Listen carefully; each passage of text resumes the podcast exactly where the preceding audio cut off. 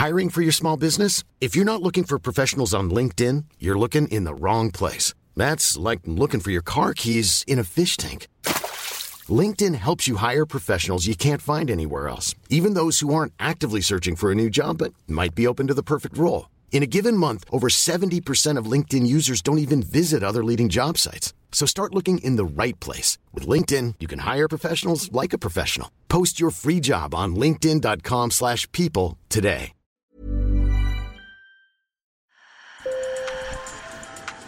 Bonjour. Hello. Hola. Marhaba bikoum. Sur le fil, Le podcast d'actu de l'AFP. des nouvelles choisies pour vous sur notre fil info. Vous vous rappelez, pendant la pandémie, les avions avaient arrêté de sillonner le ciel. Trois ans plus tard, le trafic aérien est en passe de retrouver son niveau d'avant Covid. Plus de 4 milliards de passagers devraient voyager en avion cette année. Et les compagnies aériennes prévoient un doublement du nombre des passagers d'ici 2037. Entre-temps, en 2022, l'Organisation de l'aviation civile internationale a obtenu un accord historique. Le transport aérien devra atteindre la neutralité carbone en 2050. Alors est-ce que la technologie permettra d'atteindre cet objectif tout en augmentant massivement le trafic aérien? Ou faudra-t-il envisager de prendre moins l'avion, quoi qu'il arrive? Élément de réponse dans notre épisode du jour. Sur le fil. Le salon du Bourget, la grande fête de l'aéronautique, est en pleine effervescence. Quatre ans que le salon n'avait pas eu lieu et la bataille des méga-commandes de Boeing et d'Airbus est repartie de plus belle. Avec une société de plus en plus sensible à la transition écologique, la pression est forte. L'aviation représente environ 3% des émissions mondiales de gaz à effet de serre. Et pour l'instant, il faut l'admettre, l'avion vert n'existe pas, même s'il émet un peu moins de gaz à effet de serre. C'est ce que m'explique depuis la salle de presse du Salon du Bourget Mathieu Rabchaud, mon collègue de l'AFP qui couvre l'aéronautique. Les nouveaux avions euh, qui rentrent en service à l'heure actuelle consomment environ 15% de carburant de moins que les précédents, ce qui veut dire 15% d'émissions en moins. Le seul problème, c'est qu'à l'heure actuelle, 75% de la flotte mondiale est encore constituée d'avions d'ancienne génération.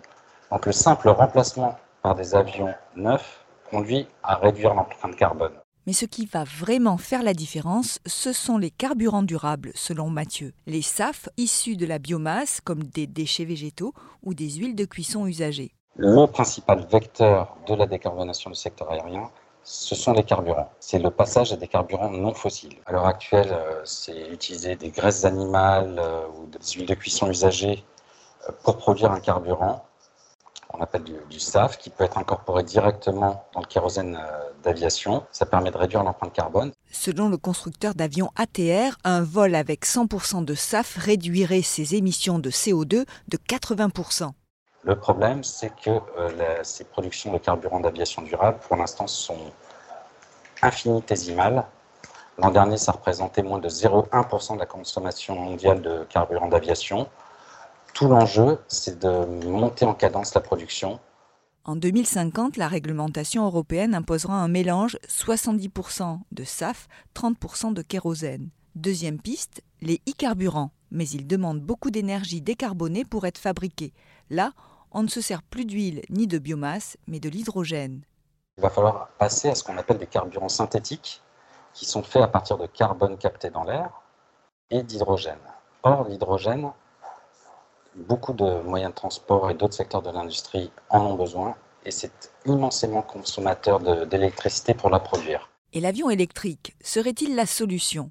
Les avions électriques, ce sont des petits avions, simplement parce que la densité énergétique des batteries ne suffit pas pour propulser un gros avion. Le, poids des batteries nécessaires pour euh, propulser un A320 serait supérieur au, au poids de l'avion.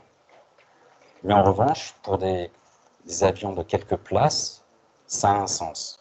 Et sur les avions plus gros, il y a des développements autour des piles à combustible qui permettent d'alimenter un moteur électrique d'appoint qui pourrait fournir l'énergie dans certaines phases de vol, c'est-à-dire lors du décollage où il faut beaucoup de puissance, qui fournirait donc c'est cette énergie supplémentaire, donc ça permettrait de consommer moins de carburant et qui après se rechargera en vol. Donc ça serait plutôt une hybridation électrique de certains avions. La technologie a ses limites car ces inventions sont pour beaucoup en phase expérimentale. L'avion propre à ce stade, ça n'existe pas. Euh, si ça existe, ça ne sera pas avant de nombreuses années. Si à cela on ajoute la hausse attendue des déplacements en avion, cela veut dire qu'à court et moyen terme, le secteur aérien va aussi augmenter ses émissions et pas les baisser. Alors une autre voix commence à se faire entendre.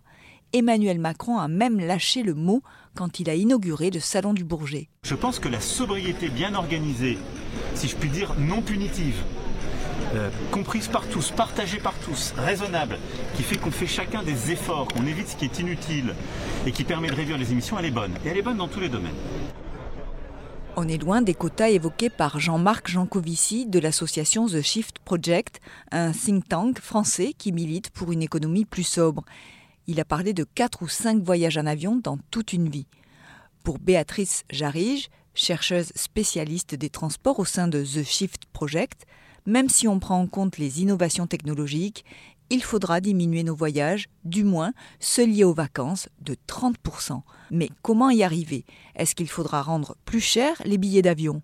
Donc je pense qu'il y a quand même euh, un certain consensus sur l'idée de chercher des solutions qui passent pas uniquement par les prix. Ça vient quand même très très vite euh, dans le débat quand on parle de réduire le trafic aérien de ne pas le, limiter euh, à, ceux qui ont du pouvoir d'achat, mais à laisser un avion euh, accessible en termes de tarifs euh, pour, pour le plus grand nombre, on va dire, quitte à ce que le plus grand nombre ne le prenne qu'un nombre très limité de fois dans sa vie.